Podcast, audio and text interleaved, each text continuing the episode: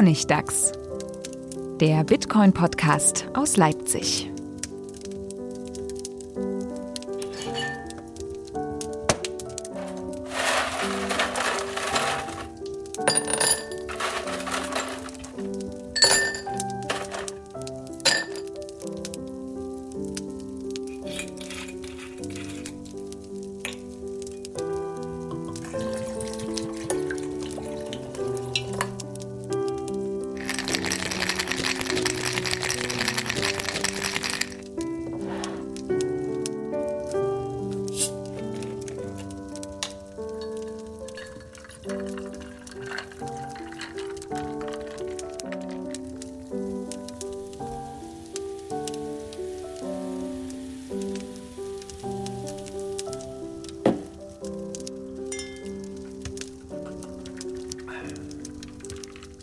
Herzlich willkommen zum Honigdachs Nummer 12, dem Bitcoin-Podcast aus Leipzig. Wie immer mit Manuel von GuideUp Consulting. Hallo zusammen. Mit Stefan von Bitcoin Privacy unter anderem. Servus. Und mit mir, Friedemann von The Coinspondent. Und wir haben uns dieses Mal etwas Neues überlegt. Oder beziehungsweise es gibt andere Umstände. Wir produzieren unter anderen Umständen. Man hört es vielleicht an der Soundqualität. Denn wir haben Stefan in die weite Ferne geschickt. Er soll einmal um die Welt reisen für uns was man in all den Ländern mit Bitcoin machen kann. Ist doch so, oder Stefan? Das ist richtig. Heute gar nicht nur aus Leipzig, sondern aus Leipzig und Dominika. Nicht die Dominikanische Republik, sondern Dominika. Ein Ort, von dem ich vorher noch gar nicht wusste, dass, er gibt, dass es ihn gibt. Es ist eine Insel äh, in den kleinen Antillen in der Karibik, ähm, zwischen Guadeloupe und Martinique. Englischsprachig, sehr ländlich, wohnen 70.000 Leute hier, ist ungefähr so groß wie Barbados, sagt euch jetzt nichts. Da war ich, in Barbados war ich nämlich äh, letzte Woche. Ähm, also eine relativ kleine Insel mit relativ wenig Leuten, sehr ländlich. Also unsere Gesichter hier in Leipzig kann man gerade nicht sehen, aber wir gucken hier in trübes, irgendwie äh, gefühltes Novemberwetter raus. Und du hattest gerade eben schon gesagt, du hast 30 Grad und Sonnenschein und hast dich mit Sonnencreme. Ich musste mich mit Sonnencreme einschmieren, weil es ist unmöglich, hier Schatten zu bekommen. und in der Sonne würde man auf jeden Fall sterben. Äh, ist, ja, die Tropen sind auch, auch auf ihre Weise unangenehm, aber es ist sicherlich ein sehr anderes Unangenehm als, äh, als der Regen in Leipzig. Aber sag mal direkt, hast du schon irgendwas auf deiner Reise Barbados und Dominika äh, mit Bitcoin zu tun gehabt? Lass mich kurz überlegen. Ähm, ich habe es versucht, aber ich habe es nicht geschafft. was Weil mit Bitcoin keine Händler zu haben. Genau, also es gibt auf beiden Inseln äh, CoinMap-Einträge. Ähm, auf Barbados und auf jeweils einen. und das sind jeweils ziemlich absurde Sachen. Also das eine, auf Barbados habe ich irgendwie jetzt erst hinterher gesehen, da ist irgendwas mit Sailing. Vielleicht kann man irgendwie ein Segelboot mieten oder so, ich weiß es nicht genau. Äh, ich weiß, dass es auf Barbados die Firma Bit mit Doppel-T gibt. Und die hätte ich gerne auch besucht, weil die sind eigentlich ziemlich interessant. Die, die wollen äh, unter anderem oder haben angeblich schon ähm, Barbados-Dollars auf der Blockchain als Colored Coins äh, rausgeben und haben auch für die Beijing, ähm, wie heißt sowas, Finan äh, Zentralbank eine Expertise geschrieben oder schreiben lassen oder so, der, aus der hervorgeht, dass es ganz toll wäre für die äh, Bit Bitcoin in ihre äh, Währungsreserven aufzunehmen. Also mit denen hätte ich eigentlich gern gesprochen, aber es ist leider aus äh, rein reisetechnischen Gründen hat es nicht geklappt, weil wir am Flughafen, wir hätten, ich hätte das am letzten Tag machen wollen, aber wir sind am Flughafen, wir waren zwar sechs Stunden zu früh da, aber dann gab es so viele Komplikationen, dass wir dann auch diese sechs Stunden ungefähr gebraucht haben. Und deswegen konnte ich nicht nochmal zu Bit fahren und mit denen, mit denen quatschen. Das hätte ich eigentlich wirklich sehr gerne gemacht. Die haben auch ein Bitcoin-ATM wohl äh, in Bridgetown. Ähm, das hätte mich wirklich interessiert, was die eigentlich was, warum die das machen und ob die das wirklich machen und äh, ob das jemand benutzt und so. Ähm, aber ich habe es tatsächlich nicht in der freien Wildbahn beobachten können bis jetzt hier. Und hier in, in Dominica gibt es auch genau einen Eintrag über, äh, in, bei CoinMap. Und das ist, ähm, ich glaube, wie heißen, wie heißen die? Trade irgendwas? Ähm, das ist aber irgendwie eine internationale Webfirma, die machen, da kann man so Aktien und so Kram kaufen. Ähm, und ich glaube, die haben einfach ihren Sitz auf Dominica. Oder vielleicht haben sie auch einfach auf jedem, in jedem Land in der Welt irgendwas eingetragen. Aber es ist nicht so richtig, auf der Webseite ist wenig über sie rauszufinden. Ähm, aber das ist nicht, nicht, nicht in eigentlich eine dominikanische Geschichte, glaube ich. Also du kannst hier als Local damit nichts anfangen, glaube ich. Aber du kannst bei denen mit Bitcoin bezahlen auf der Webseite und du kannst halt dann da Aktien und so ein Kram kaufen. Wir fahren übrigens ab und zu Autos vorbei, weil ich auf dem Balkon sitze. Also das wegen dem Lärm. Aber um das klarzustellen, du bist jetzt nicht einer von denen, die um die Welt reisen und sagen, ich will ausschließlich mit Bitcoin irgendwie äh, bezahlen, Nein. ich will das große Experiment wagen. Weil du bist ja Nee, auch das mit war mir Familie nie- unterwegs. Genau, das wäre mir zu viel, zu kompliziert. Also ich habe schon genug Komplikationen, dadurch, dass ich mit Familie unterwegs bin und auch immer irgendwie surfen gehen will und so. Ähm, das ist- wäre mir zu hart. Äh, nee, das habe ich nicht vorgesucht. Das hat, haben auch inzwischen schon genug Leute versucht. Also das weiß ich nicht, ob man da jetzt noch so viel äh, Neuigkeitsgewinn bringt. Also ich meine, das haben ja, es gibt ja, dieser Film scheint ja inzwischen fertig zu sein. Ähm, wie heißt er gleich wieder? Von diesen Live Leuten. Ja, live on Bitcoin, der scheint fertig zu sein, aber ähm, äh, die finden wohl keinen Distributionskanal oder so, oder sie wollen jetzt erstmal die Festivals ausprobieren oder irgend sowas, also er ist noch nicht richtig zu erhältlich, glaube ich. Die Firma in Dominica heißt übrigens Traders Way, tradersway.com. Ähm, die scheint in der Hauptstadt in Roseau, Roseau zu sein, also ich habe noch nicht bei der Adresse geguckt bei denen. Ähm, Das hat Briefkasten noch nicht gefunden. Genau, also es, ist, es scheint mir wirklich nur ein Briefkasten zu sein, weil es ist eine Webfirma, die wie gesagt alle möglichen Forex und so Zeug macht. Und ähm, ich weiß nicht, wie viel die wirklich mit Dominica zu tun haben. Das ist auch nicht so leicht rauszufinden auf der Website. Aber grundsätzlich, um das nochmal auch, auch kurz äh, zu erwähnen, sind wir ja schon mitten in dem Thema drin, was wir in dieser Folge behandeln wollen. Nämlich, äh, wir nutzen einfach den Start deiner Reise zum Anlass, Bitcoin ein bisschen im internationalen Kontext zu betrachten. Um mal zu gucken, ähm, was wissen wir über verschiedene Regionen auf der Welt, wie dort mit Bitcoin umgegangen wird, was gemacht wird, wie vielleicht auch die Technologie anders betrachtet wird und tragen einfach mal so ein bisschen zusammen, ähm, was wir über dieses globale Phänomen wissen. Richtig, das ist der Plan für heute. Manuel, bist du eigentlich immer noch da oder Ich bin da, ich gucke immer noch auf CoinMap, was da alles so rumliegt. Schönes in der. Karibik? Nein, in der Karibik ist nicht ganz so viel. Ja, aber äh, äh, zur Karibik ist mir noch eingefallen. Ich habe vor etlichen Zeit, ich habe geguckt, irgendwie im Februar habe ich eine Presseschau geschrieben. Da ist nämlich ein Bericht veröffentlicht worden von der äh, Wirtschaftskommission für Lateinamerika und die Karibik von den Vereinten Nationen. Und da ging es auch darum, dass äh, idealerweise ein Digital Currency Hub äh, gebildet werden sollte.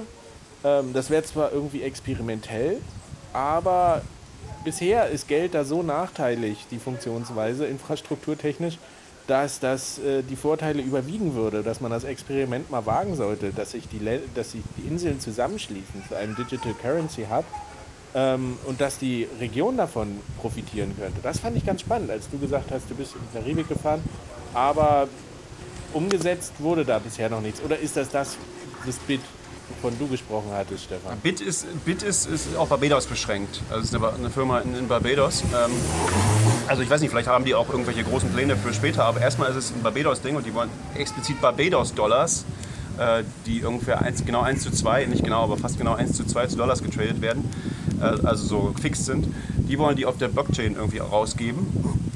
Warum die das genau machen wollen, ist mir nicht klar.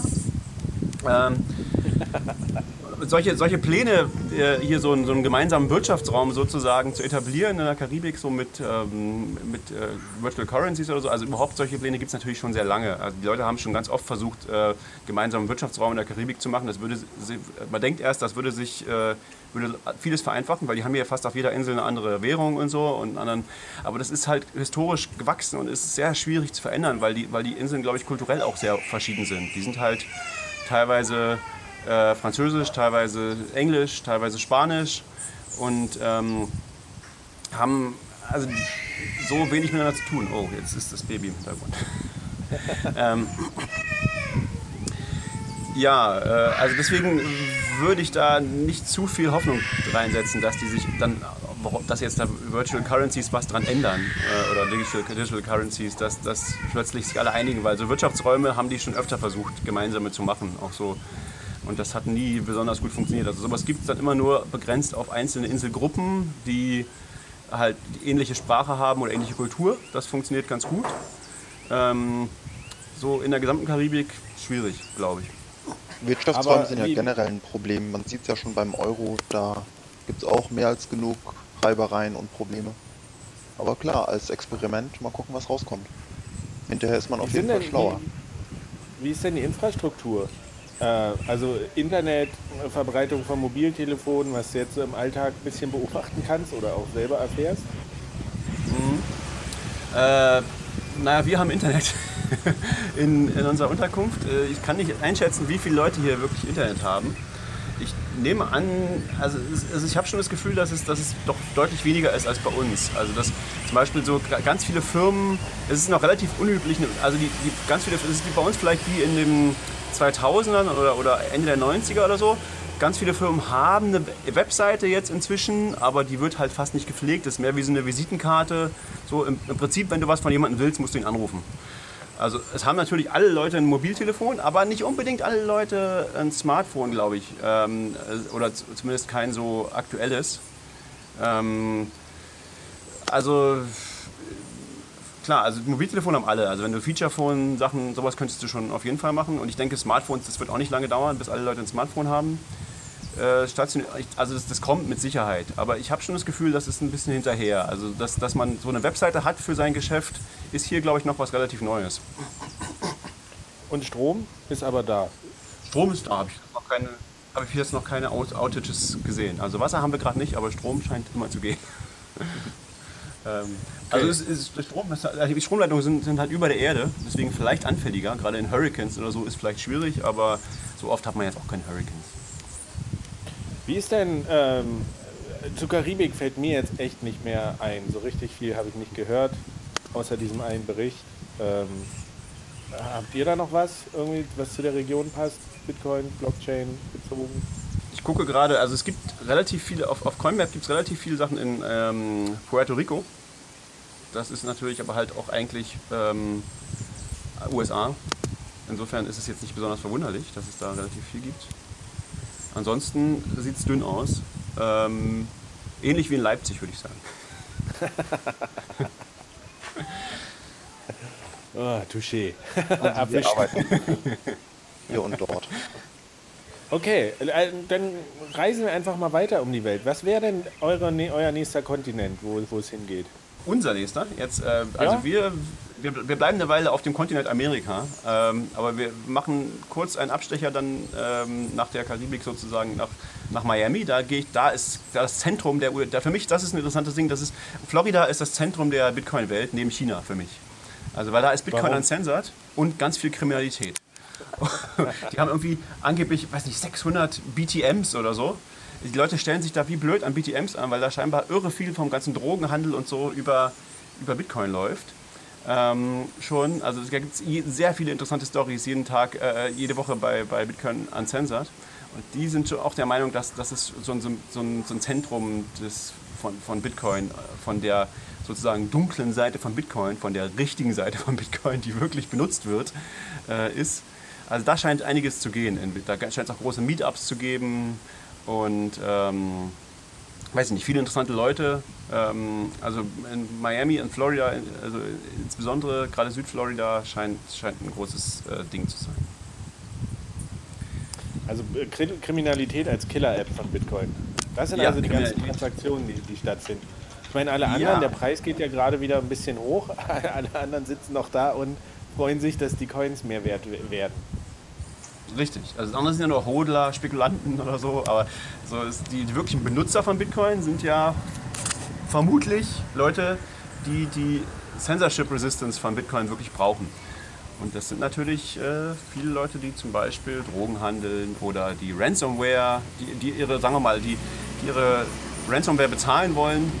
Omas, die dann abends vom BTM stehen und äh, da gibt es doch diese lustige Geschichte, dass, äh, dass hier irgendeine, ich glaube, die ist von, von Bitcoin Uncensored, dass da irgendeine, nee, genau, die haben einen BTM-Operator gefragt und der hat irgendwie diese Geschichte erzählt, dass irgendwie so eine, so eine Oma, also die haben den gefragt, wer, wer, wer geht denn zu ihr, zu, ihr, zu euch? Wer kauft denn ein BTM Bitcoins? Und die hat, der, der hat erzählt, dass irgendeine so eine, so eine alte Frau am BTM stand und gesagt hat, ja, sie kriegt das irgendwie nicht hin, ob sie, ob sie mal, ob, ob, ob der, der Support ihr helfen kann.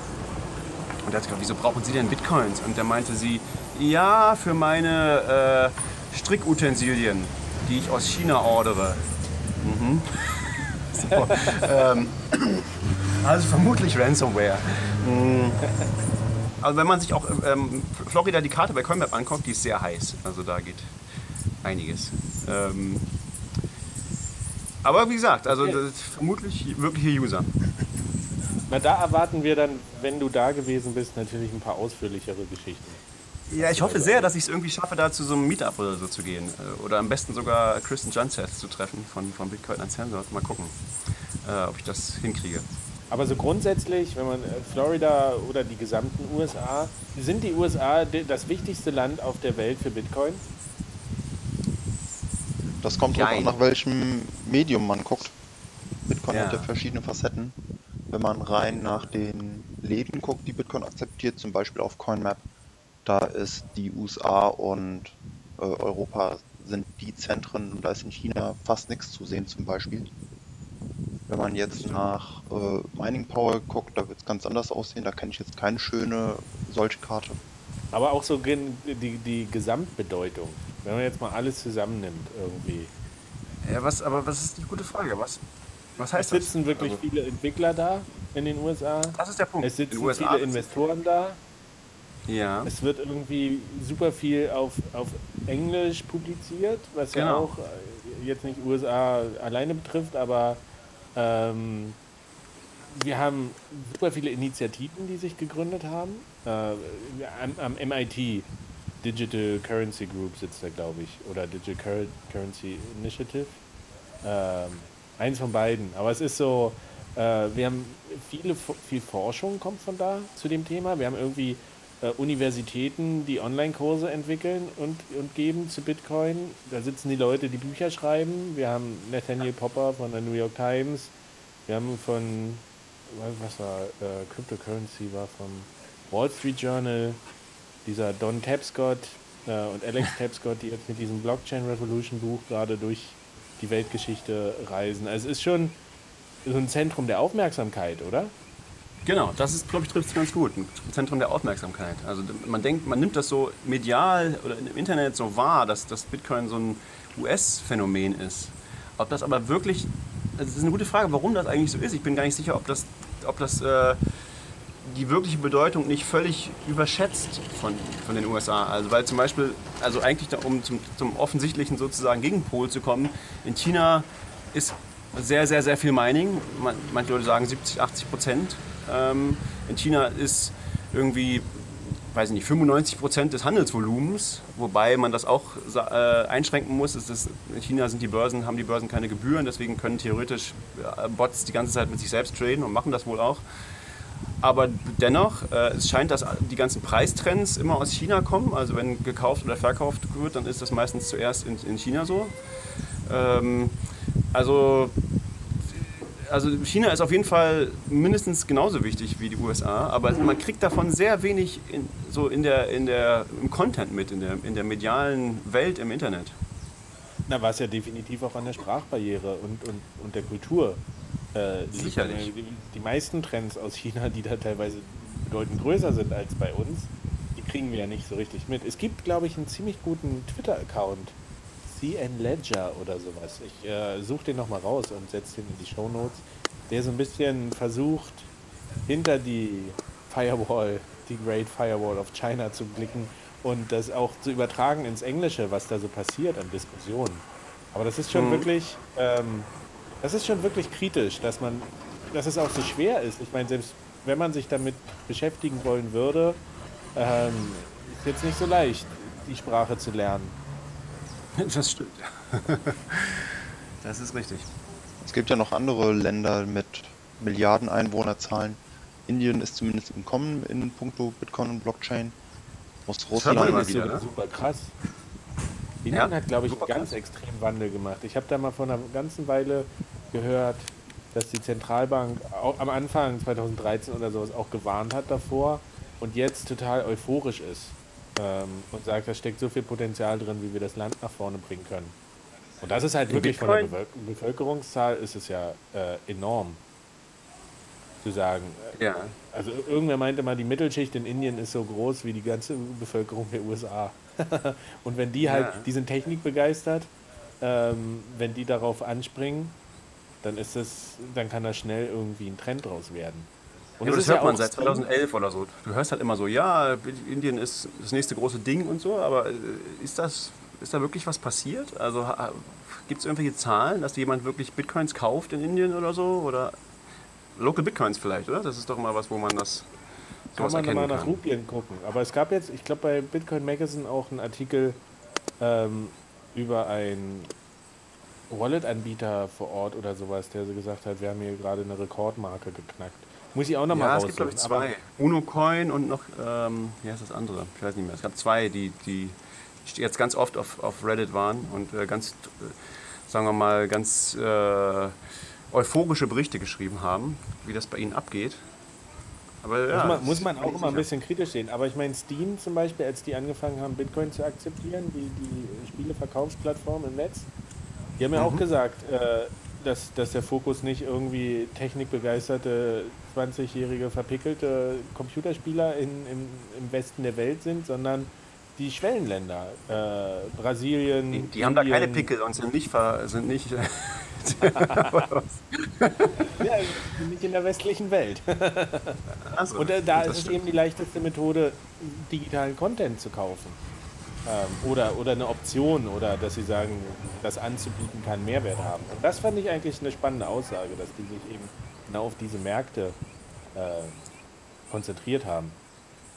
Ja, das geht in diese Richtung, ne? Die, wo wir haben ja schon mal darüber gesprochen, was, was ist für uns das Wichtigste an Bitcoin, ne? dass das irgendwie Censorship Resistance in einer gewissen Weise nicht nur bewusstes, bewusste Zensur, sondern auch einfach Märkte zu bedienen, die nicht bedient werden. Und das ist vielleicht sowas, Indien und so. Also Ja. Märkte, bei denen, bei denen die, der sozusagen der, der englischsprachige Content zum Beispiel im Internet oder die, die, die, die Sachen, die, die angeboten werden aus den Industrieländern, den anderen, die sind vielleicht schwer erreichbar ähm, für Leute in Indien und äh, oder finanzielle Dienstleistungen oder so. Und, und da ist vielleicht eine Rolle auch für Bitcoin.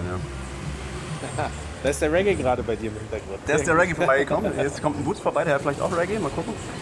Nee, der hat kein Reggae. Das ist äh, Peter der Bus. Aber jetzt, jetzt ist authentisch, dass du auch wirklich da bist. Ähm, Ja. Aber, aber wa- was ich noch sagen wollte, ähm, habe ich gerade vergessen. Verdammt. es war so was Gutes. Ach, muss ich nochmal überlegen. Ähm, zum, zum Kommentar Local Bitcoin. Das finde ich eine ganz gute Plattform, weil da genau geguckt wird, in welcher Stadt, in welchem Land wird eine Transaktion durchgeführt. Bei den anderen großen Plattformen, da sieht man ja nur, okay, irgendjemand bezahlt mit US-Dollar oder Euro. Bei Local Bitcoin kann man das eben schön lokal auffächeln. Ich habe da einen Link bei CoinDance gefunden. Da ist auch schön tatsächlich nach Ländern sortiert. Ich poste den mal. Coindance kannte ich auch noch gar nicht als Seite. Und da ist dann auch schön nach Ländern aufgeteilt, wie das in Indien so war. Und da sehe ich gerade, ihr es vor euch? Das ist CoinDance slash Volume slash Local Bitcoins. Da sieht man bei Indien zum Beispiel, das ging ab Ende 2013 richtig hoch und dann seit Ende 2015 nochmal fast exponentiell. Da kann man Also global sieht auch sehr gut aus. Das ist die, die erste Statistik, Global Weekly Local Bitcoins Volume, scheint schön linear zu steigen seit 2013. Ähm, ist inzwischen bei fast ja, 15 Milliarden, nee, Millionen Dollar in der Woche. Local Bitcoins Umsatz, ja, ist jetzt nicht so viel global. Das ist nicht so viel, einfach weil es nur das ist, was tatsächlich über Local Bitcoin im Escrow läuft. Der Großteil es- der Trades läuft dann außerhalb, zu sparen. Klar, das ist wenn man das regelmäßig schöner macht, wird Indikator. man das nicht mehr machen. Ah, ja. mhm. Aber Indien ist da wirklich krass. Ähm, das ist Oh super ja, spannend, äh, da, da die anderen, die, äh, mal ein bisschen durchzugehen. Kolumbien hat auch irgendwie einen ziemlich steilen Anstieg, eine hohe Nachfrage. Ähm, Malaysia, Kenia, okay. Mexiko, oh, das ist auch interessant. Mexiko ist ja auch eines dieser Beispiele für äh, diese Zahlungskanäle, so von Wanderarbeitern zum Beispiel. Ich glaube, USA, Mexiko ist einer der größten der Welt. Und in Südostasien gibt es ja auch ganz viele. Da habe ich jetzt auch einen Tweet neulich gesehen. Da hat jemand geschrieben, ich glaube, das war auf einer Konferenz, dass sich äh, Korea und die Philippinen 20 Prozent von den. Wir warten mal kurz Auto ab. 20 Prozent von den 230 Millionen, die, die von Filipinos äh, verschickt werden, sind, werden zurzeit mit Bitcoin schon verschickt. Ja. Das finde ich schon super krass. Das fand ich auch sehr ähm, bemerkenswert, ja. Also nicht alles nur deine, deine Florida-Drogen-Typis da, Kriminalität. Nö. Südostasien Ist ja ist es tatsächlich Geld über Grenzen äh, zu Geld transferieren. über Grenzen, das ist, ist ja genau das Gleiche. Ne? Regulat Regulatory Arbitrage. Ne? Also es geht irgendwie darum, Regulationen zu umgehen oder so. Oder äh, sagen wir mal, ja, also Gre äh, ja, Grenzen oder, oder Zensur in irgendeiner gewissen Weise. Einfach vielleicht einfach dadurch, dass das irgendwas nicht angeboten wird oder weil es nicht erwünscht wird oder weil es zu kompliziert ist oder weil es über Grenzen geht, sowas. Dafür ist Bitcoin gut. Ja. Aber klar, es ist nicht alles. Russland, ich Russland? gucke mir gerade auch Russland an. Oh, oh die, die Grafik von Russland, die ist. Da, da hat man aber auch häufiger mal. Oh. Russland sieht ja hart aus, ja. gibt ja auch ähm, ich glaube, auf CoinMarketCap kann man sich auch an. Nee, oder Bitcoin-Charts. Suche ich nochmal raus. Da gibt es auch. Die werten auch Daten von Local Bitcoins aus. Ähm, und da kann man bestimmte Währungspaare raussuchen. Und da kommt irgendwie alle paar Monate kommt ein neuer Rekord bei Bitcoin und Rubel. Da ist Ja, einfach immer so ein wieder, ja. großes Interesse. Ähm, naja, durch die Wirtschaftssanktionen ist das ja auch verständlich. Aber das ist schon echt krass, wie, wie die Kurve hier nach oben geht. Ja. Südafrika also, ist irgendwie wieder da steht jetzt runtergegangen. Das ist auch ganz spannend. Ähm, Nochmal zu Russland, Das das ist ist, riesig. auch ein ganz, ganz netter Fall, sich anzugucken. Die gingen ja wohl relativ strikt gegen Bitcoin vor, anfänglich, so was man bei Reddit liest zumindest.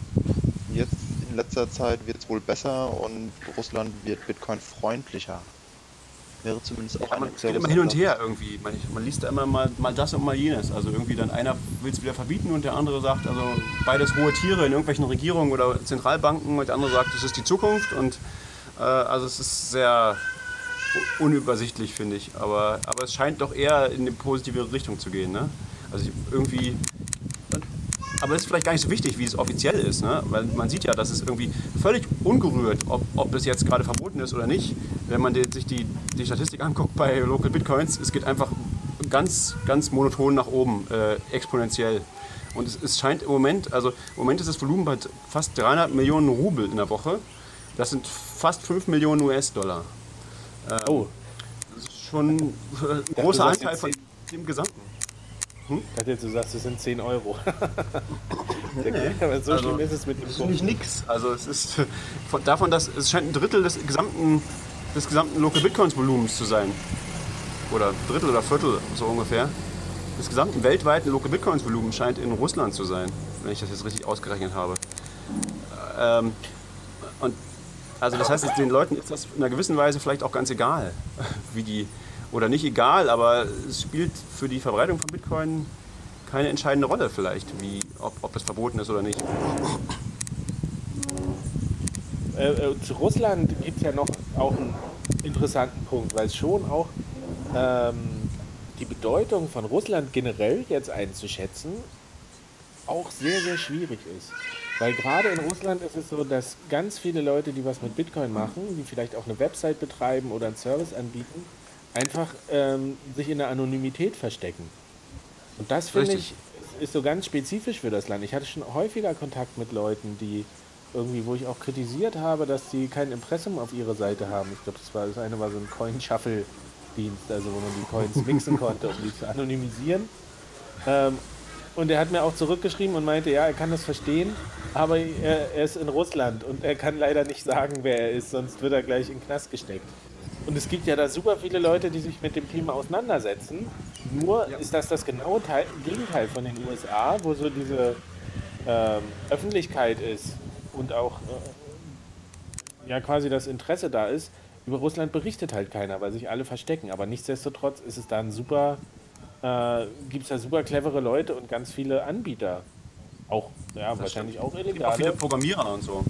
Also Ja. das auch in, in diesem weiteren Blockchain-Space sozusagen gibt es, also sehr viele Scams kommen auch aus Russland, muss man auch sagen. Ähm, anderer Punkt zu Russland ist auch noch, ich war mal auf einer Konferenz und da hat aus Zypern jemand hat vorgestellt, dass man jetzt äh, hier sich Luxuswohnung da im Resort, das neu gebaut wird, kaufen kann mit Bitcoin. Hat da schöne Mhm. Flyer da gehabt und alles und die waren natürlich interessiert an ähm, zahlungskräftigen Russen. Und da- den hatte ich auch gefragt, na, wie ist, wie ist denn das hier Steuerhinterziehung? Findet ihr das okay? Ist ja relativ wahrscheinlich, dass wenn die Leute in Bitcoin bezahlen, dass das irgendwie ganz angenehm ist, ähm, einfach das Geld, die- Werte zu transferieren. Er gesagt, ja, ist egal. Ähm, da müssen die sich drum kümmern, um ihre Steuern. Stimmt ja Ja. auch, aber das war So recht. Ja, Die haben so genau, ja, aber du, du fischst natürlich in einer ganz spezifischen Zielgruppe. Na klar, ja. Na klar. da ist halt auch hochpreisig und da brauchst du auch einiges an Bitcoins, um dir so eine Wohnung auf Zypern äh, mit Strandblick leisten zu können. Ja, Russland ist vielleicht auch eins von diesen, also es ist ein bisschen wie so eine Mischung aus, aus Amerika und, äh, also USA und, und China, ne? weil du hast einerseits eben auch dieses, diese Entwickler und ich glaube, du hast auch Leute, die, die sehr interessiert sind und die da irgendwie viel schreiben und so auch, nur dass, du hast eben auch diese Sprachbarriere zum Rest der Welt. Russland ist, glaube ich, auch so, ein, so eine Insel für sich selbst, also wo, wo die Leute halt untereinander in irgendwelchen Foren auf Russisch sich unterhalten und nicht so sehr den amerikanischen Markt bedienen oder den weltweiten englischen Markt äh, an Medien jetzt und so. Deswegen glaube ich, kriegt man da vielleicht auch vieles nicht mit, was da passiert. Aber es ist die Fra eh die Frage, ob die da so offen selbst auf Russisch diskutieren. In Ja, ja, das ist noch das- Oder ob das nicht auch das- dann schon wieder riskant ist oder ob die nicht noch ganz andere äh, Methoden haben, gleich irgendwie über Tor zu gehen oder so.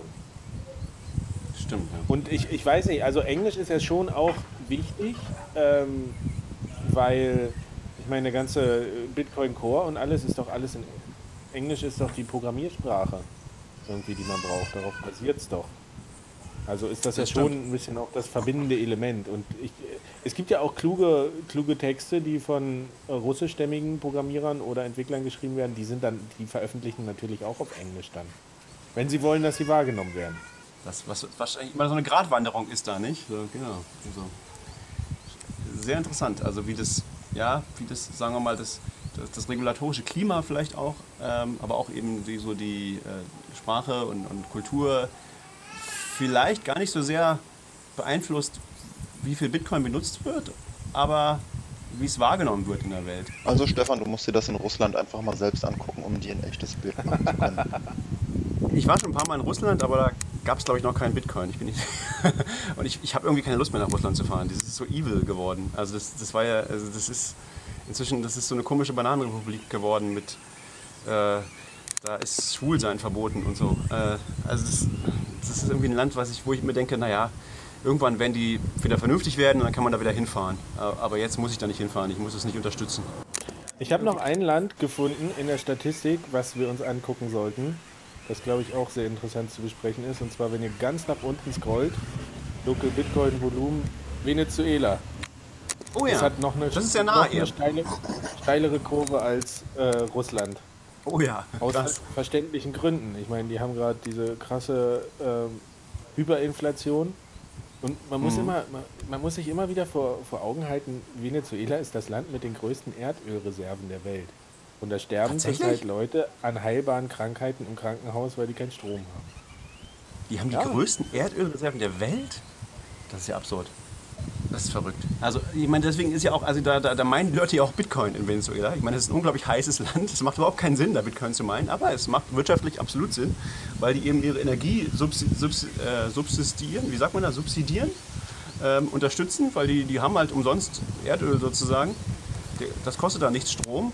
Andererseits äh, kann man Dollar und so nicht so einfach kaufen. Man kann nicht einfach äh, ähm, Geld exportieren sozusagen. Aber wenn man natürlich Bitcoin meint, dann hat man plötzlich fungible value, also Werte, die man, die man irgendwo hinschieben kann, wenn man möchte. Und da kann es sich durchaus auch lohnen, sogar bei, mit, mit Verlust zu meinen. Äh, Also es ist einer der unwahrscheinlichsten Orte, um Bitcoin zu meinen, aber es passiert tatsächlich sehr viel. Und es passiert wohl so viel, dass inzwischen die Regierung da jetzt einschreitet und die Leute wegen irgendwelcher absurden, an den Haaren herbeigezogenen Beschuldigungen, äh, wie sowas wie Hacking oder so, ähm, versucht zu verklagen.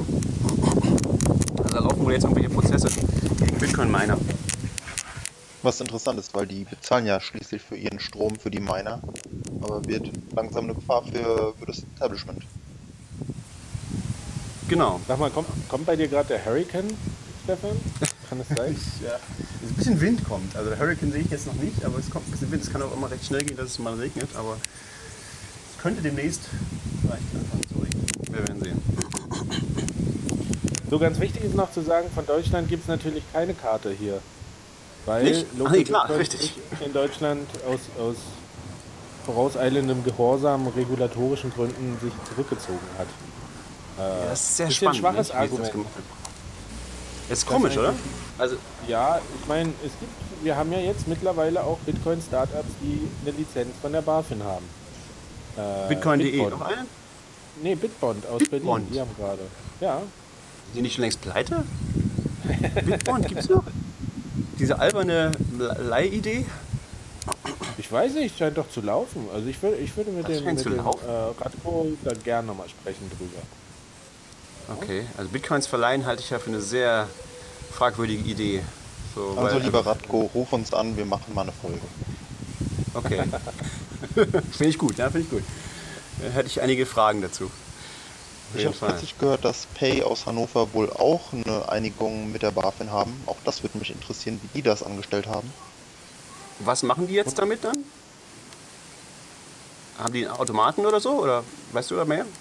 Man kann von Pay Bitcoins kaufen, um das mal sehr offen zu formulieren. Viel mehr weiß ich nicht. Okay. Und ich glaube, das ist normalerweise der BaFin schon zu viel. Ja, das stimmt. Wenn das ist wahrscheinlich ziemlich einzigartig in der Welt. Dass man schon, wenn man Bitcoins verkauft, irgendwie eine spezielle Bankenlizenz braucht. Okay, ähm, ist, ist aber wirklich ein Thema vielleicht für die nächsten, nächsten Folgen. Wir sind ja immer noch bei unserer Weltreise. Habt ihr ein Wunschland oder eine Region, wo wir mal hingehen sollen? Was mit Afrika? Island. Afrika. Oh, Afrika. Auch spannend. Island, Afrika? Island. Das ist ja Und nah natürlich. Japan. Japan. Ja, wie sieht's denn da aus? Okay, wir, wir fangen mal an. Afrika, Island, Japan. Das sind jetzt die nächsten drei. Afrika. Was wisst ihr über Bitcoin in Afrika? Kenia geht ab auf äh, Dings, auf äh, Local Bitcoins.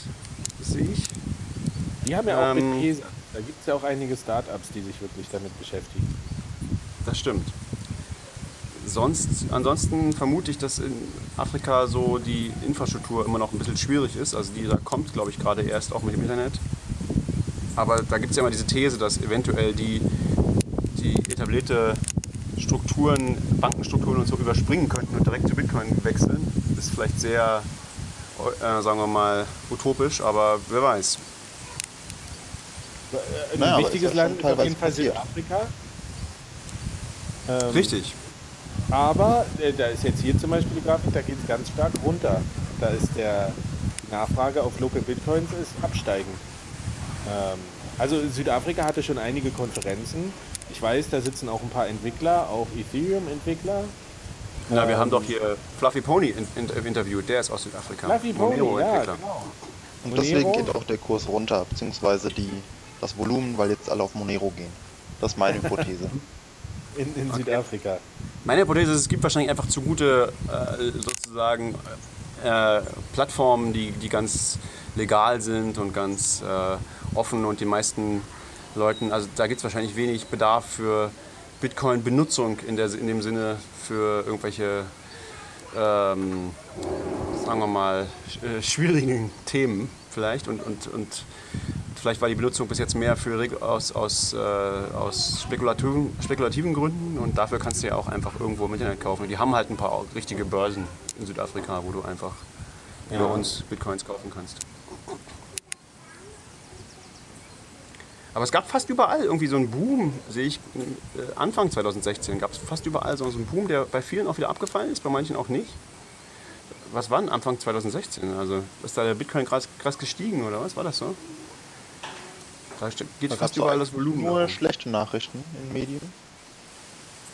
Na, ich glaube schon, dass es. Nee, nee, klar. äh, In, Vorbereitung auf das Halving gab es schon einen krassen Boom. Aber das war eigentlich ein bisschen später. Das war nicht jetzt im April oder so, als das sondern eher so im Juni, glaube ich. Weil hier ist, naja, irgendwie zwischen, ja, doch im Frühling, Sommer gab es fast überall einen ziemlichen Boom.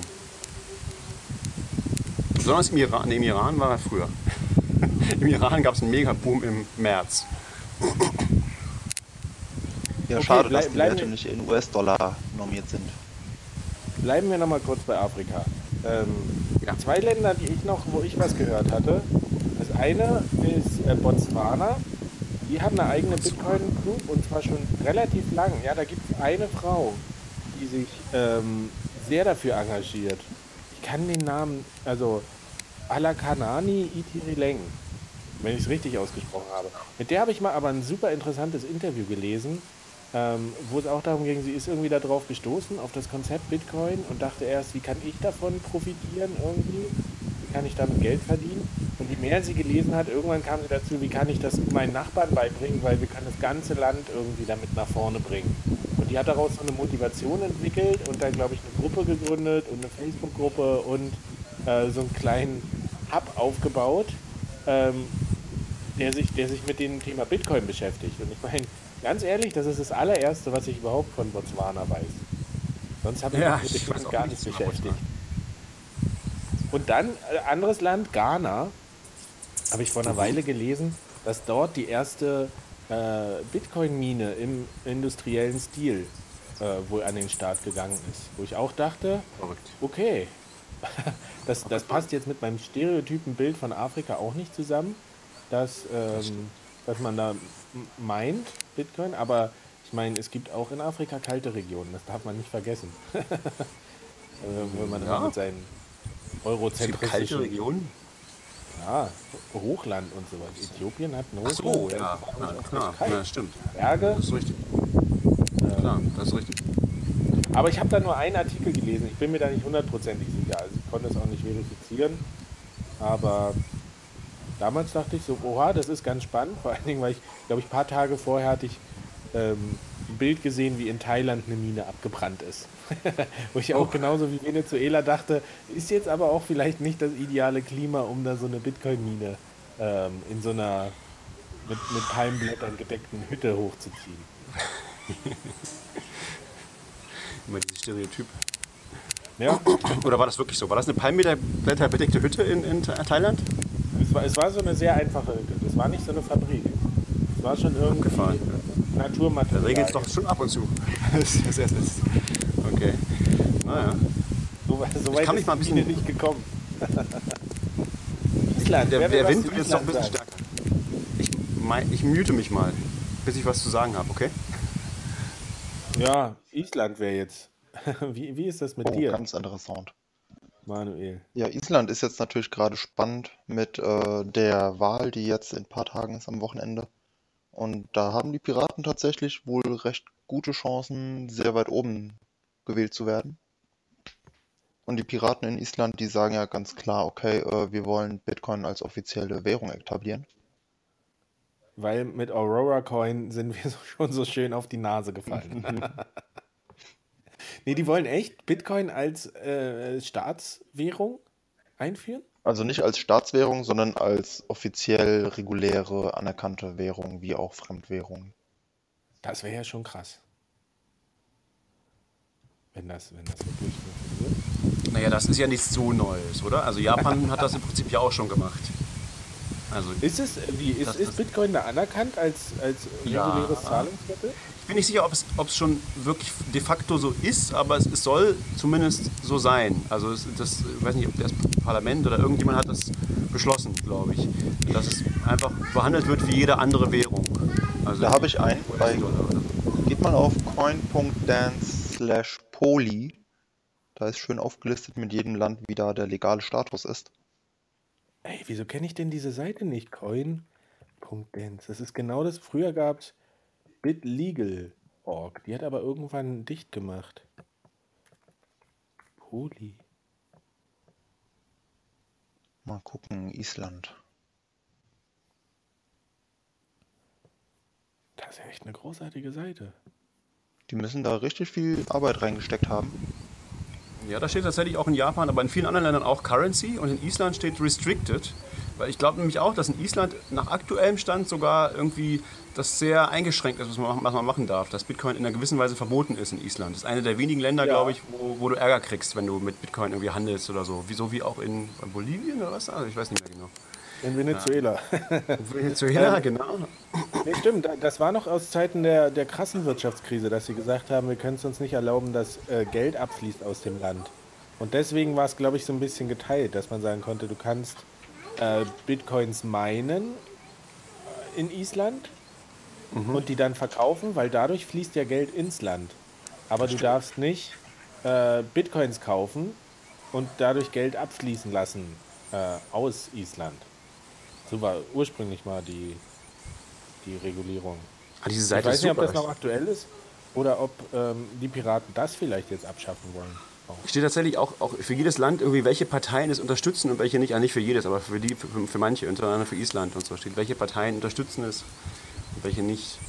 Das ist ziemlich cool. Und also verboten ist es scheinbar in Bangladesch, in Bolivien, in Ecuador. Ähm, noch irgendwo? Sehe sonst nichts Verbotenes. In Russland ist es gelb, restricted. In Venezuela, genau. Also es gibt sehr wenige Länder und sie sind fast alle in Südamerika. Restricted. Nabel, Nabel der Welt. Das, äh, restricted ist noch ein paar mehr, genau. Aber verboten ist es nicht nur, glaube ich, in vier Ländern, die auch nicht unbedingt ein Nabel der Welt sind. Ähm, Okay, Island noch ganz wichtig, ist auch äh, vom Mining her einer der bekanntesten Standpunkte. Also das, was Richtig. man wahrscheinlich über Island weiß, ist A, da stehen die ganzen Minen, weil sie haben äh, Erdwärme und ein kaltes Klima und ähm, die Piraten wollen irgendwie Bitcoin etablieren. Das sind so die Fakten, die wir, die wir zu Island wissen, oder? Noch also, mehr. wenn, wenn, wenn jemand, der uns zuhört, Isländer ist und uns dazu mehr erzählen kann, äh, ruft uns mal an oder lasst uns das wissen. Wir interviewen euch gerne und äh, lassen uns mehr dazu erzählen. Na, ich sehe Island schon so, so weitergefasst ein bisschen als ein Rebell in Europa. Ähm, es gab mal Pläne mit Leaks und Whistleblowing, das äh, dort sehr stark aufzu, aufzubauen und Plattformen zu schaffen. Dann wie Island mit der Bankenkrise umgegangen ist, fand ich auch bemerkenswert. Also ja, ich glaube, von Island werden wir noch ein bisschen was hören. Stimmt, die machen auf jeden Fall vieles sehr anders. Ne? Und wenn jetzt dann auch noch die Piraten da tatsächlich an die, äh, an die äh, Regierung kommen sollten, dann machen sie wahrscheinlich noch mehr anders als andere Länder. Das ist auf jeden Fall spannend. Ja. Die machen richtig so ein kleines, klein, kleines Experimentierfeld aus ihrer Insel. Das ist bemerkenswert, wirklich. Ähm, das wäre ja hier nicht möglich mit über 80 Millionen Einwohnern. Aber irgendwie kriegen die es dahin, eine Geschlossenheit für solche Ideen auch herzustellen. Da fallen, mir- fallen, fallen mir noch andere Länder ein, die, die für sowas solche Experimente, Experimente gerne machen. Nämlich so diese, diese Kanalinseln. Äh, Isle of Man, Guernsey, Jersey und so. Ich weiß nicht, da, da gab es auch immer wieder so Bitcoin-Befürworter, die da irgendwie die Bitcoin-Länder draus machen wollten. Ich weiß gar nicht, ich glaube, die Isle of Man hat sich da besonders hervorgetan. Na, die Isle of Man, die, die ist ja eh so ein Standort für äh, Gaming-Industrie, also Glücksspiel. Da sind ganz viele von denen lizenziert, wegen Steuersachen, glaube ich. Ähm, und, und weil die gutes Internet haben. Die liegen irgendwie sehr nah an dem Knotenpunkt äh, Transatlantik, ähm, Europa. Und ähm, die haben auf jeden Fall eine eigene, ich glaube auch ein eigenes, eine eigene Abteilung gegründet im Ministerium. Also es wird jetzt nicht so groß sein, aber die haben ähm, irgendwie so Digital Currency auch, wollen die sich attraktiv machen für Unternehmen, die sich dort niederlassen. Es gab auf jeden Fall eine Menge Medienberichte jetzt Anfang des Jahres oder Ende letzten Jahres hier. Zum Beispiel in Bloomberg. Greetings from Bitcoin Island. No place on the planet has welcomed digital currencies as warmly as the Isle of Man. Ähm, also da gab es auf jeden Fall. Aber es war noch niemand von uns da, oder? Nee, al- also es gab, es, die BBC hat, glaube ich, auch eine Reportage drüber gemacht. Das ist ganz nett, aber es ist halt auch so, wenn du nur so eine Handvoll Leute hast, die da wohnen, jetzt mal ganz einfach gesagt, dann hast du die auch Ja. leichter irgendwie überzeugt und du hast irgendwie was, mit dem du in die Medien kommen kannst. Ähm, was dann am Ende daraus wird, ich glaube, die, alle die Artikel sagen auch, das Einzige, wofür die Insel sonst bekannt ist, ist irgendwie so ein Motorradrennen, wo man ganz schnell tödlich verunglücken kann. Ach so, Das ist ist. Ja, Ja, und im ansonsten- Glücksspiel, ne? Ich meine, das sind ja diese ganzen kleinen Inseln, Gibraltar, also ist ja keine Insel, aber so, also die ganzen, so diese winzigen Länder, die irgendwie, deren Geschäft ist es ja schon immer, also Regula äh, Regulatory Arbitrage zu machen, also wo dann die ganzen geheimen Konten sind, hier Bahamas und so. Ähm, da passt natürlich auch sehr gut, dass die jetzt irgendwie sich an Bitcoin halten, weil das vielleicht die sonst auch obsolet macht. Ne? Also so jetzt, wozu brauchst du ein Konto in Bahamas, wenn du einfach einen Bitcoin-Account haben kannst? Flucht nach vorne, meinst du? So. Wahrscheinlich. Also würde ich Alle machen, wollen wenn ich die wäre. Digital Currency Hub werden, so wie es Zypern auch mal werden wollte. Genau, oder äh, Singapur ist auch so ein Fall, glaube ich. Ich meine, Singapur ist auch sowas, was schon immer irre wirtschaftsliberal, ansonsten sehr faschistisch ist. Und äh, die sind, glaube ich, auch ganz weit vorne damit, so äh, Bitcoin zu fördern und so. Wobei das interessant ist, weil ja, ich meine, hat ja gleichzeitig diesen Drogenruf, Bitcoin so ein bisschen, und die sind ja Todesstrafe und so. Also Ja, sehr, ja. sehr spannend. Na, damit Ich haben die das Problem gelöst. Was das heißt? Na, da gibt es dann kein Drogenproblem. Bitcoin wird nur für legale, schöne Sachen benutzt. Ach so, Selbstverständlich. Wir sind ja nicht in Florida. richtig. Aber äh, Stichwort Steuern und kleine Länder. Ähm, da gibt es ja auch noch äh, Luxemburg und Liechtenstein. Über die Ja, du warst doch neulich in. Liechtenstein, oder? Ich War war das neulich in Luxemburg? Liechtenstein, ja, zu einer Konferenz. Ähm, ich habe leider den einen Vortrag verpasst. Ist nicht ganz um die Ecke Liechtenstein. Von äh, jemand von der Regulierungsbehörde lokal, aber ich habe den so ein bisschen auf Twitter verfolgt und da äh, ging es um die Kernfrage, sollen wir äh, Blockchain-Startups oder Blockchain-Bitcoin, sollen wir das regulieren? Ähm, und es war eigentlich sehr gut, dass man, die Argumentation war, ja, im Sinne des Verbrauchers ist das schon sinnvoll, irgendwie das zu regulieren. Wir müssten das machen, aber ob wir es äh, überhaupt können, äh, das wissen wir noch gar nicht. Das fand ich eigentlich sehr angenehm ehrlich, das sozusagen nicht Ja. zu sagen, wir werden das regulieren und wir werden eine Lösung finden, sondern äh, ja, irgendwie kann man damit sehr viel Schindluder treiben und man muss vielleicht auch die, die, ähm, die Verbraucher vor sich selber schützen, so ein bisschen. Aber ob wir das überhaupt können mit den Mitteln, die wir jetzt haben, ist noch nicht beantwortet. Fand ich ist eine ganz gute Aussage. Ja, ist eine un ungewohnt bescheidenes, äh, bescheidene Aussage von jemand, von der äh, Regierung oder so. Ne? Das hat man sonst selten. Ja, aber das ist ja, und das ist ja bei diesen kleinen Ländern wirklich so, die sind da ja irgendwie flexibler und auch ein bisschen offener und gehen da schneller mal ähm, auf Leute zu. Äh, da gibt es auch einen, einen anderen Podcast, der sich so ein bisschen, dieser Fintech-Podcast, der hat auch mal Liechtenstein betrachtet. Die haben, halt, die haben halt ganz andere Regeln. So, da gehst du hin äh, zur Regulierungsbehörde und wenn die nicht deinen Antrag innerhalb von einem halben Jahr äh, bearbeitet haben, dann gilt er als genehmigt. So, und das Cool. ist ja eine ganz andere Herangehensweise. Also ich weiß nicht genau die, die, die, äh, die, da, die Zahlen, ob das halbe Jahr stimmt, aber das ist eine ganz andere Herangehensweise als hier mit der BaFin, wo du hingehst und dann hast du noch eine Runde, weil sie nochmal Korrekturen verlangen und nochmal und nochmal und nochmal und du bist pleite, ehe du deine Lizenz hast. Ähm, Oder die, der ETF in den USA, den jetzt seit 2012, glaube ich, wird, ist der beantragt und jetzt ist wieder eine, werden wieder Dinge beantragt, äh, nachgereicht und so. Wer weiß, ob wir ihn dieses Jahr noch sehen. Ja, wahrscheinlich. Und das ist schon, ähm, finde ich, ein, ein ziemlich interessanter Aspekt, dass die, diese beiden Länder, also Luxemburg ja genauso, dass die sich so ein bisschen auch positionieren und sagen, wir wollen uns vielleicht als verlässlicher, guter Standort positionieren, der, der vielleicht nicht das Image jetzt hat, so super krass von der Isle of Man oder noch kleineren äh, Staaten, aber wo es irgendwie funktioniert. Und ich meine, in Luxemburg sitzt, äh, ist, ist Bitstamp reguliert. Ja, Bitstamp wollte ich auch gerade sagen. Äh, da habe ich neulich auch ein interessantes Interview gelesen mit dem Gründer. Ähm, Nevic oder sowas heißt der ja. Der auch Nedovic? meinte, es ist natürlich. Ja. Ähm, der meinte, es ist natürlich auch ganz wichtig. Also dieses Reguliertsein in einem europäischen Land ist so von Vorteil, weil sie auf einmal für institutionelle ähm, ja, für Institutionen oder für öffentliche Institutionen oder institutionelle Anleger ähm, auf einmal eine Option sind. Die konnten vorher gar nicht agieren mit Bitcoin, weil das alles so Larifari war und die haben halt Regeln, wo sie sagen, sie dürfen nur handeln mit Leuten, die irgendwie eine Lizenz haben oder so. Und das ist natürlich ein wichtiger Faktor, dass sie das geschafft haben, in Luxemburg eine Lizenz zu bekommen. da Ja. umso kleiner das Land ist, ist es auch viel angenehmer zu gucken, wie ist denn die Regulierung. In den USA zum Beispiel, da sagt ja jede Behörde irgendwie was anderes. In Deutschland sind sich die Behörden und äh, Regierung und wie auch immer auch nicht einig, was jetzt Bitcoin überhaupt ist. Umso kleiner das Land, umso klarere Statements hört man, habe ich den Eindruck. Stimmt. Kleines Land. Äh, Niederlande. Liegt auch da Oh, gleich ja. um die Ecke. Das ist auch stimmt. ein, ein, äh, kann man schon als Hotspot bezeichnen. Auf jeden Fall, denke ich schon. Auf CoinMap.org ist es auch sehr intensiv gefärbt. Viele Geschäfte.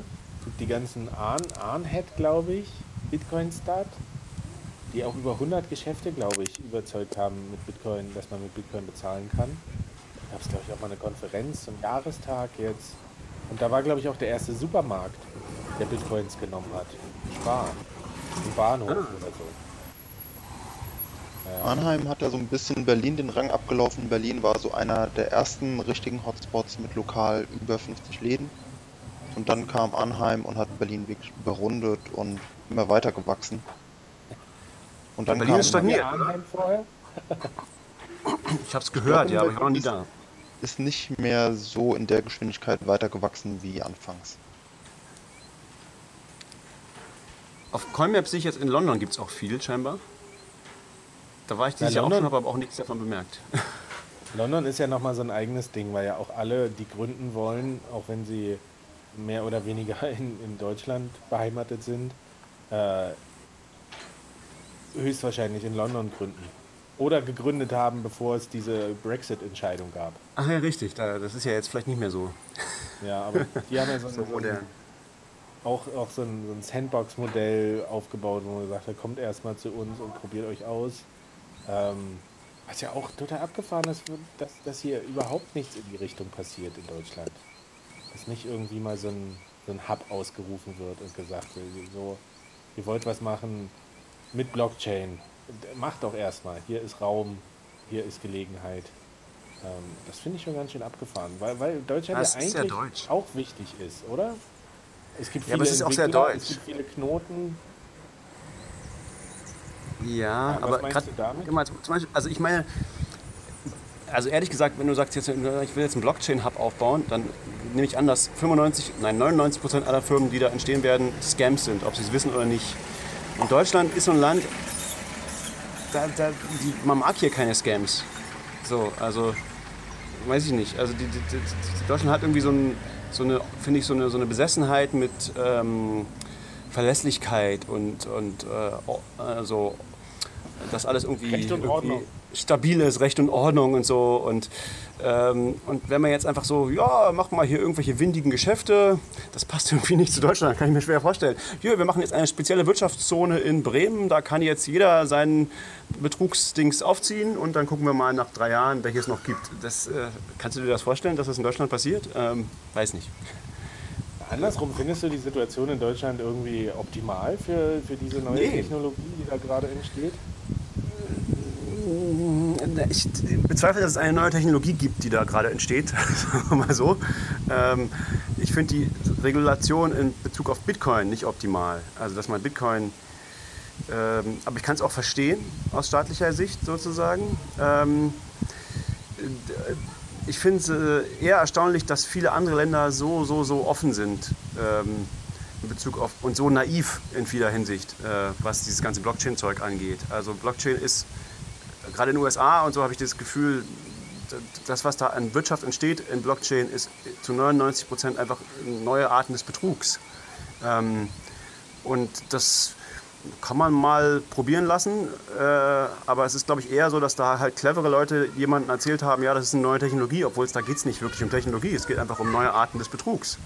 Ähm, Bitcoin ist was ganz anderes. Bitcoin ist, ist äh, naja, das Internet des, des, des Geldes. Ne? Also da geht es halt darum, sozusagen, willst du Leuten erlauben, mit Geld das zu machen, was sie jetzt mit Informationen auch schon machen können, nämlich es weltweit ohne Beschränkungen irgendwie zu transportieren.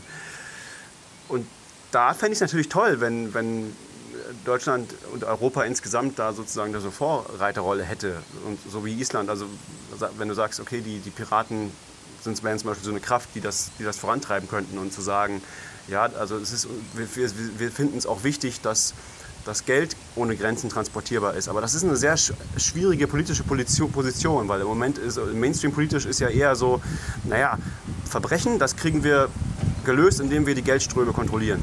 Und da ist natürlich äh, Bitcoin die Antithese. Okay, also das ist eigentlich so ein Thema, da kann man echt nochmal einen eigenen Podcast auch drüber machen, über die, die Bitcoin-Situation in Deutschland. Vielleicht auch nochmal mit ein paar Gästen. Ein paar, äh, Gute Idee. noch ein paar Meinungen mit reinbringen. Äh, welche Länder hatten wir noch nicht? Wir, wir sind schon ganz schön fortgeschritten. Unserer wilden Reise um die Welt. Israel. Der Israel, was ich über Israel weiß, ist, ähm, dass, dass, die, dass es sehr viele Startups gibt, die sich damit auseinandersetzen ja. und dass es ähm, so richtig auch ein kleiner Hotspot ist, was, was Gründungen angeht, dass irgendwie viele Ideen da sind und kompetente Leute, um die umzusetzen. Auch Entwickler und, und Forschung und so passiert da viel. Aber das ist auch traditionell auch schon in, in, in so Computer Science, Informatik schon immer ein wichtiges Land gewesen. Äh, ja. Da gibt es viele clevere Leute, die, die interessiert sind. Ein bisschen wie Deutschland, glaube ich. Äh, aber halt nicht, aber ein bisschen liberaler als Deutschland halt von der Gesetzgebung und so und von der Kultur, glaube ich. Deswegen wahrscheinlich fruchtbarer. Israel hat auch eine sehr große lokale Community mit Meetups und da hört man auch so äh, in den Online-Communities. Die hatten eine riesen, Halv die hatten eine riesen Halving-Party auch mit sehr lustigen, sehr lustigen Einladungsvideos und so oder Videos davon auch. Minnie Rosenfeld ist ja auch daher, ne? Das ist ein, ein ziemlich bekannter Mathematiker, der viel mit Bitcoin macht und auch äh, ein paar wichtige Vorschläge gemacht hat und so. Ähm, und der hat sich auch total zum Affen gemacht in so einem Video zu, zu einer Halving-Party. Äh, also die, die wissen auf jeden Fall auch, wie man diesen Bitcoin, in, in Bitcoin-Spirit feiert. Aber da, da, das passt so ein bisschen dazu. Da hatte ich neulich einen interessanten Artikel gelesen, dass ähm, in Palästina oder in den, in, im, im Gazastreifen gibt es keinen, oder Palästinenser haben keinen Zugang zu PayPal. Ähm, ja. Und sie hätten es aber gerne. Sie, sie fragen immer an, können wir es nicht auch nutzen? Aber PayPal hat da irgendwie kein Interesse. Es ist ihnen zu heiß. Und das Skurrile ist, ein kleiner Markt, dass, ja. ja, aber die, die, die leben nebeneinander teilweise. Israelis und Palästinenser und die Israelis können PayPal benutzen, aber die Palästinenser nicht. Das und das ist so ein, so ein, Punkt, da denke ich dann auch wieder drüber nach, weil ich neulich auch gehört habe, dass in der Türkei gibt es irgendwie kein PayPal. Also ich habe mir noch nie darüber Gedanken gemacht, in welchen Ländern es PayPal äh, überall nicht gibt, weil ich kann es benutzen. Ähm, aber genau das ist ja auch das große Potenzial, wo man sagt, wenn wir so ein offenes System wie Bitcoin haben, das kann wirklich jedes Land, jeder in jedem Land kann das einfach nutzen. Äh, und ich glaube, da ist ja auch die Statistik bei Local Bitcoins, dass die in 250 Regionen der Welt ähm, ver verfügbar sind. Selbst in Nepal irgendwie kann man das. Nur nicht in Deutschland und Nordkorea, oder? Wäre das so? Die, die Achsel des Bösen. Ja. Und in New York. das ist unglaublich. Das ja, was haben wir noch für Länder? Die, die, die, die ähm, haben wir noch irgendwas Wichtiges nicht erwähnt? Oder wo gibt es Bitcoin also, Ja, also gibt es irgendwas? Japan. Japan. Genau, wo gibt es Bitcoin gar nicht? Japan. Japan gibt es Bitcoin. Japan hatte die, die mit Abstand größte jemals existierende Bitcoin-Börse, nämlich Mt. Gox. Und den größten Skandal damit? Äh, ja, und die größten verschwundenen Bitcoin-Summen. Land der Superlative, aber die Japaner selbst sind wohl recht konservativ und nicht ganz so experimentierfreudig. Also so lokal von Communities und äh, Geschäften läuft wohl enorm wenig. Ja, okay. und, und auch der, der Coindance-Chart sieht sieht spannend aus. Ja. Er immer so völlig, mal wieder geht es tierisch hoch und dann geht es wieder runter, die ganze Zeit. Also es ist überhaupt kein Trend erkennbar, oder? In Japan. Es ist so völlig beliebig, scheint mir das. Einer der wenigen Charts, die auch mal komplett auf Null runtergehen. Ja, ist ganz, ganz seltsam. Japan. Also nach Japan, vielleicht kommen wir am, äh, bei unserer Reise auch noch nach Japan. Äh, ich war auch schon vor einem Jahr in Japan. Äh, da ist mir nichts, glaube ich, aufgefallen mit Bitcoin. Aber mal gucken, vielleicht hat sich ja geändert. Ähm, vielleicht kann ich da mehr dazu erzählen. Aber ich, ich habe irgendwie mitbekommen, dass es freundlicher wird. Entschuldigung, was wolltest du generell sagen? Ja, so generell Asien. Ähm, ich meine, China hatten wir jetzt schon, da ist, ist, ist, Bitcoin auch ein ganz wichtiges Instrument, um diesen strengen Auflagen ein bisschen zu ent, entgehen. Ähm, Japan haben wir, Südkorea ist eigentlich auch höre ich jetzt nicht so super viel von. Also es kann sein eben, Da gibt es auch es Startups. Da gibt's, Remittances, aber in Südkorea gibt es einige, einige wichtige Startups, äh, die, die auch gut finanziert sind, glaube ich. Also da, gibt, da passiert auf jeden Fall was. Ähm, Singapur natürlich ist, ist groß. Ähm, aber das sind alles die sehr entwickelten Länder. Ne? Wo, wo, wo gibt es keinen Bitcoin? Sollen wir dazu mal übergehen? Gibt es irgendwo Ja. keinen Bitcoin? Ich glaube, es gibt wirklich nicht irgend, nirgendwo keinen Bitcoin. Ich glaube, in Nordkorea gab es auch schon eine Transaktion zumindest, aber man kann wahrscheinlich nicht von einem regen Leben äh, in äh, regen Bitcoin-Meetup oder so sprechen. Aber scheinbar gibt es sogar auf Dominica, um da dahin nochmal zurückzukommen, äh, Bitcoin. Äh, zumindest eine Firma, die es akzeptiert. Und das ist schon ein sehr, sehr ländliches und kleines und abgelegenes Land. Also ich, ich habe schon das Gefühl, es gibt eigentlich überall Bitcoin. ja, letztlich überall, wo es Internet ist, kann es theoretisch Bitcoin geben. Und es gibt fast auch überall Leute, die sich dafür interessieren, die es irgendwie benutzen in einer gewissen Weise. Aber es ist fast überall eben auch noch so ein, so ein, so ein Randphänomen, ne? was ganz, was, was du jetzt im Alltag nicht bemerkst, was aber irgendwie, was irgendwie existiert im Untergrund, irgendwie da ist und, und eben diese, diese Nischen vielleicht bedient. Ja, aber was eben auch der Punkt ist, we- weswegen ich oft sage, dieses CoinMap ist zwar nett und mit Bitcoins im Café zu bezahlen ist auch nett, aber es ist ja unpraktisch. Irgendwie. Und Ja. richtig, richtig gut geeignet ist es nun mal, um, um äh, online zu bezahlen. Ja, Das stimmt. total direkt. Ähm, und deswegen, das siehst du ja nicht, wenn jetzt noch ein, eine Website irgendwie an, anbietet, du kannst jetzt auch in Bitcoin bezahlen.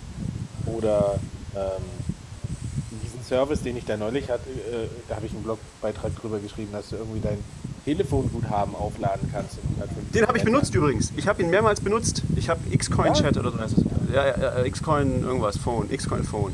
Da habe ich jetzt in Dominica, ist es, ist es sehr teuer, von, mit normalen Telefonen, äh, äh, mit unserem Telefon hier zu telefonieren. Ich wollte mir keine SIM kaufen extra. Ich habe dieses Xcoin Chat benutzt. Es funktioniert tatsächlich. Äh, Xcoin Phone heißt es, glaube ich.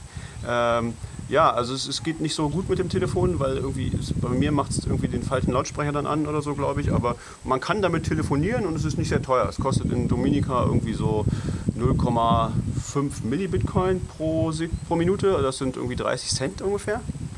Ähm, also es ist auf jeden Fall billiger, als mein eigenes Handy zu nehmen.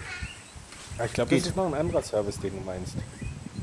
Achso, das war was, was jetzt in, das war was, was jetzt in, auf Reddit gerade in den letzten Tagen war. Das heißt irgendwie Xcoin Call. Xcoin Call. Nee, das, das ist noch was anderes. Ich hatte hier. Das ist noch was anderes. Also du hattest was, wo man seine, seine SIM-Karten aufladen konnte oder sowas, oder? Bitrefill, ja. Und Das das, ist was ist auch anderes, übrigens ja. ein schwedisches Unternehmen. Also zumindest Ah. in, in Stockholm, glaube ich, äh, die Idee entstanden. Und ist- Schweden ist ja auch sehr affin, was neue Technologien angeht. Die hatten auch mal eine coole Messe. Die hatten eine richtig abgefahrene Konferenz, wo es auch um Bitcoin ging, aber auch so Arts and Culture. Ähm, das hat total dahin gepasst nach Schweden. Die haben auch so ein tolles, tolles Video gemacht, wo es quasi darum ging, so, so eine kleine, kleine Messe, lokale Handwerker, irgendwie Künstler, alle Musiker konnten da hinkommen, ausstellen. Und alles wurde in Bitcoin bezahlt und so, weil es nett ist. Total familienfreundlich auch. Und das fand ich, das, das ist so richtig aus der, aus der ähm, Reihe gefallen, weil ich meine, klassische Bitcoin-Konferenzen sind irgendwie 95 Prozent äh, weiße Männer im Anzug.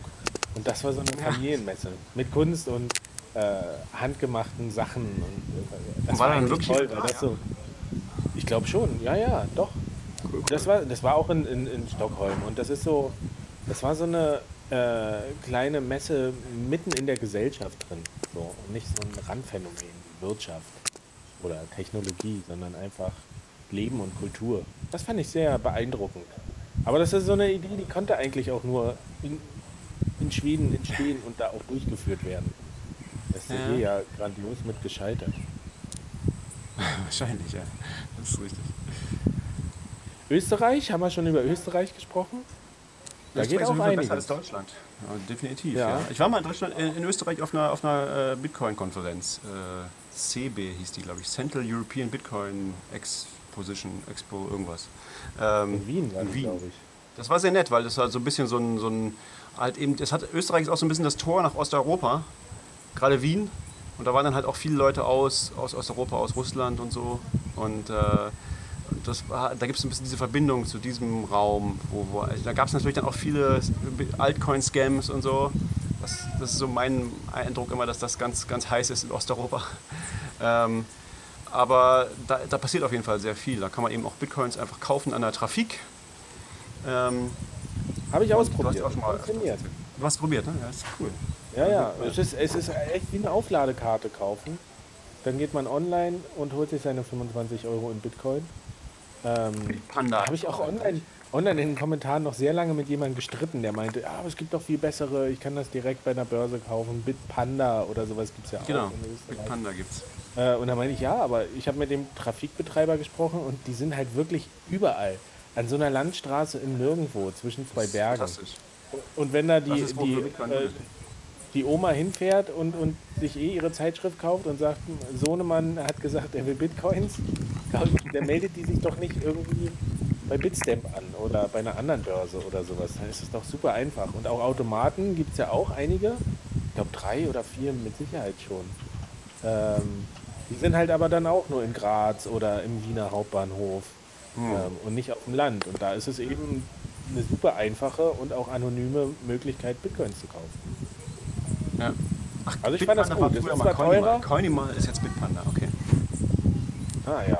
Okay. Ich habe die schon mal benutzt. Ich habe also, damit PayPal, ich habe Bitcoin verkauft für PayPal, glaube ich. Das, das geht nämlich auch da. äh, genau, also das ist die, du kannst damit Amazon Credits und Sofortüberweisung und Visa und allen möglichen Kram Bitcoin kaufen und verkaufen bei Bitpanda. Also sehr, äh, da gehen Dinge, die sind bei uns nicht denkbar. Und nee, die, aber auch die, sorry. Die hatten neulich ähm. einen, einen, großen Artikel in, im Standard, glaube ich, oder so. In irgendeinem österreichischen bekannten Magazin hatten die eine große Bildstrecke. Die Bitpanda-Gründer, der haben sie die in, in, in einem, äh, in einem äh, Schwimmbad irgendwie, so einem edlen Hotelschwimmbad irgendwie abgelichtet mit schicker Bildstrecke, wie sie da rumhängen. Ähm, also die, die, geben dem auch so ein bisschen Glamour und so. Das ist schon, das Österreichische, das hat schon was, ja. Ja, aber das gefällt der österreichischen Seele, ja. Auf jeden Fall. Ja, aber die haben da auch, auch, sehr aktive Leute, das muss man sagen. Die kümmern sich einfach. Die ja. bauen was auf und ich glaube, die haben auch von sich aus Anfragen ans Ministerium gestellt und sowas. Wie ist denn das jetzt hier mit, mit Steuer und mit Regulierung und sowas? Und haben dann ihre Ergebnisse bekommen. Und da habe ich manchmal so ein bisschen neidisch geguckt und dachte so, Moment mal, haben wir hier nicht einen Bundesverband Bitcoin? Hat, ja, das ist aus dem eigentlich noch was geworden? Gibt es den noch? Weiß nicht. Ist der noch da? Gibt es den noch? Ich hab... Na, aktiv ist der schon noch. Okay, ich bin nicht mehr dabei. Oder er ex ex existiert auf jeden ja. Fall. Wie ein Altcoin, hat sich einfach nicht aufgelöst. Wird nie sterben. Richtig. Übrigens, äh, Altcoins, ich wollte, äh, was, was, kann ich was sagen, was überhaupt nicht in diese Folge passt? Nee, ne? Bitte. Ich fand das sehr, noch zur, Nachtrag zur letzten Folge. Äh, das fand ich so bemerkenswert. Das hat jemand jetzt äh, mal ausgerechnet, was ein Indexfund der führenden Altcoins gebracht hat in den letzten drei Jahren. Also wenn du sozusagen wie, wie den DAX oder so machst, der besten Altcoins, weil man ja immer sagt, naja, mit Altcoins kann man irgendwie das Bitcoin-Risiko ganz gut abfedern oder so oder mal was anderes. Aber wenn du einen Indexfund der größten oder auch der aufstrebendsten oder so ähm, Altcoins machst, dann hat er in den letzten drei Jahren Bitcoin um Faktor irgendwie drei bis sechs underperformed. Also Bitcoin ist drei bis sechs Mal hat sich mehr gelohnt, einfach Bitcoin zu halten, als die Top, Bit die Top Altcoins zu halten. Du hast also ja, den, sehr den ich auch verloren. Das fand der, ich der sehr, sehr spannend. Ähm, ja, na, du bist einfach bei Null rausgekommen. Ich glaube, du hast deinen Einsatzfaktor 0,2 bei Altcoins okay. irgendwie über, über drei Jahre verändert, was ja nichts ist. Und ich glaube, äh, Bitcoin war dann 3, Faktor 3,6 oder sowas, wo du dann, dann gesteigert hast. Und was ja wirklich interessant war, es war sowohl diese Hype-Blase in diesem Zyklus mit drin, als auch diese große Depression danach vom Kurs her. Ähm, ja. Und trotzdem hast du mit Bitcoin eigentlich ein super Geschäft gemacht und Altcoins schwierig. Haben auch Leute kritisiert, muss man sagen, dass du natürlich, wenn du zum richtigen Zeitpunkt einkaufst äh, und nicht ja. erst wenn es schon oben ist, dann ähm, sehe der Kursverlauf anders aus, aber ja. Wie gesagt, ja, die haben auch Aufstrebende. Die haben auch versucht, die nicht die Top zu nehmen, sondern auch die, die irgendwie in den Top. Ja, ja. Die, also die, die, haben da einiges versucht. Es wurde alles noch schlechter. Also, also ja. Klar kannst du Glück haben. Na sicher, kannst du mit einem Altcoin, wenn du den richtigen überwürfelst zur richtigen Zeit, kannst du natürlich irre Gewinne machen. Aber, aber das ist dann halt eben Glücksspiel. Ähm, um das eben nochmal zu betonen, was wir, wir letztes Mal. Ja, mein Altcoin-Depot äh, ist auch ganz down. Sind doch, sind doch hier Ethereum äh, ICOs sind doch die neuen Altcoins. Ja, richtig, stimmt. Ja. Irgendwas auf Ethereum. Also wir bleiben weiterhin der Wir Bitcoin-Podcast. bleiben der Bitcoin-Podcast. Vielleicht ist das ein guter. Gut. Ja, Guter ist doch ein Stelle, gutes um-. Wir sind doch echt einmal rumgekommen, oder? Ähm, Einen habe ich noch, wenn wir schon bei Österreich sind. Ein Land weiter, Schweiz. Mit dem Kanton Zug. oh ja. Oh ja. Das war eine coole Story. Und meine Batterie ist auch gleich leer. Also wir müssen uns beeilen. Zwölf Minuten. Also dort kann man tatsächlich bei den Behörden direkt mit Bitcoin bezahlen. Das ist natürlich cool, ja. Ist ja auch der Ort, wo Ethereum sitzt. Ethereum, ah, weiß gar nicht welche Rechtsform. Aber offiziell sitzen die, glaube ich, im Zug. Und die wollen ja Crypto Valley äh, sich richtig positionieren auch nochmal. Das stimmt schon. Genau. Wobei, glaube ich, tatsächlich auch da, da nur der Briefkasten sitzt, den sie auch, glaube ich, abwickeln wollen. Und eigentlich die ganzen Entwickler sitzen in Berlin, aber. Ähm, Nee, ich glaube, die haben dann, die haben dann ein richtiges Haus. Ich habe mal eine Neon-Reportage gelesen darüber. Ähm, da wurde Neon hat was darüber geschrieben. Ja, der Vitalik Buterin wurde, glaube ich, bezeichnet als äh, viereckiger Smiley, wenn er lacht. das fand ich ganz sympathisch. Ne? Ähm, oder das war vom Autor, der auch eine andere für Neon gemacht hat. Weiß ich jetzt auch nicht mehr. Äh, ansonsten noch mal ganz kurz, Nachbarn. Da können wir noch mal gehen. Frankreich passiert auch einiges, aber eigentlich alles in, in Paris, oder? Aus Frankreich kommt äh, Ledger. Ledger? Das stimmt, die sind ganz großartig. Großartige Hardware-Wallet. Tra trage ich mit rum jetzt auf der Reise. Funktioniert bis jetzt sehr gut. Ich habe sie noch nie benutzt. Die ist noch nicht kaputt. Ist bis jetzt durch zwei, zweimal durch den Zoll gekommen. Äh, niemand hat es bemerkt, scheinbar. Ähm, wa- was haben wir noch? Äh, Holland hatten wir. Dänemark ist auch sehr Bitcoin-freundlich. Das, was man hört. Die hatten mal, die hatten mal so einen Prozessor, so einen Bitcoin-Prozessor, der sowas wie PayPal, äh, P, äh, BitPay, hat sich aber, glaube ich, äh, erledigt. Ist, glaube ich, gehackt worden irgendwann. Ähm, Okay. Aber lange auch nichts mehr gehört aus Dänemark. nee, ich habe auch nichts mehr gehört lange. Polen? Was gibt's noch? Polen gibt es ein paar ähm, ähm, schon engagierte auch Leute, die was au- aufstellen wollen. Ich glaube, ich habe da auch mal einen getroffen, der hat auch einen Zahlungsdienstleister gegründet, aber der war auch entweder in, in Niederlanden oder in Großbritannien dann offiziell lizenziert oder sowas, hatte da Lizenz. In Polen konnte man auf jeden Fall bei der, bei der Telekom, äh, war es Telekom? Ich glaube, T-Mobile konnte man sein Guthaben mit Bitcoin aufladen eine Zeit lang. Vielleicht sogar immer noch. Ich muss mal, ich muss mal los. ähm, Okay, meine- dann meine- nur noch ganz kurz. Ja, und, genau. Was Let- wolltest du noch kurz letztes, sagen? Land, le letztes Land, Tschechien. In Prag geht ja auch Tschechien. wirklich einiges. Da Ja, kommt äh, also- Trezor her. Slush und wie heißt der andere? Weiß nicht mehr. CoinMap Ähm, ja auch. CoinMap auch. kommt, kommt auch daher? Achso, Ja, ja, das ist ja alles Satoshi Labs, glaube ich, dieses Umfeld. Genau. Danke Wichtiges, wichtiges Land. Gut, ähm, belassen wir es dabei erstmal einmal Ritt durch die Weltgeschichte. Wiederholen wir vielleicht irgendwann nochmal. Stefan, Wieder ein Thema, Ja. was man jährlich wiederholen kann. gute Reise. Wo sprechen wir uns nächstes Mal? Miami schon dann? Vielleicht. Wahrscheinlich dann vielleicht sogar schon Schneefloch. Ich weiß nicht, vielleicht Miami oder Chile, ich bin nicht sicher. Mal gucken. Wir werden sehen. Du, du bleibst auf Empfang. Ähm, äh, finde für uns heraus, was, was sich alles herausfinden lässt. Und Mach ich. Ansonsten, danke, dass du so früh aufgestanden bist. Ah, ich stehe auf, wenn die Sonne aufgeht hier. Und jetzt trink eine Kokosnuss für uns mit. Okay, mache ich. Macht's gut, ne? Tschüss, schöne Grüße nach Dann. Deutschland. Tschüss. Tschüss.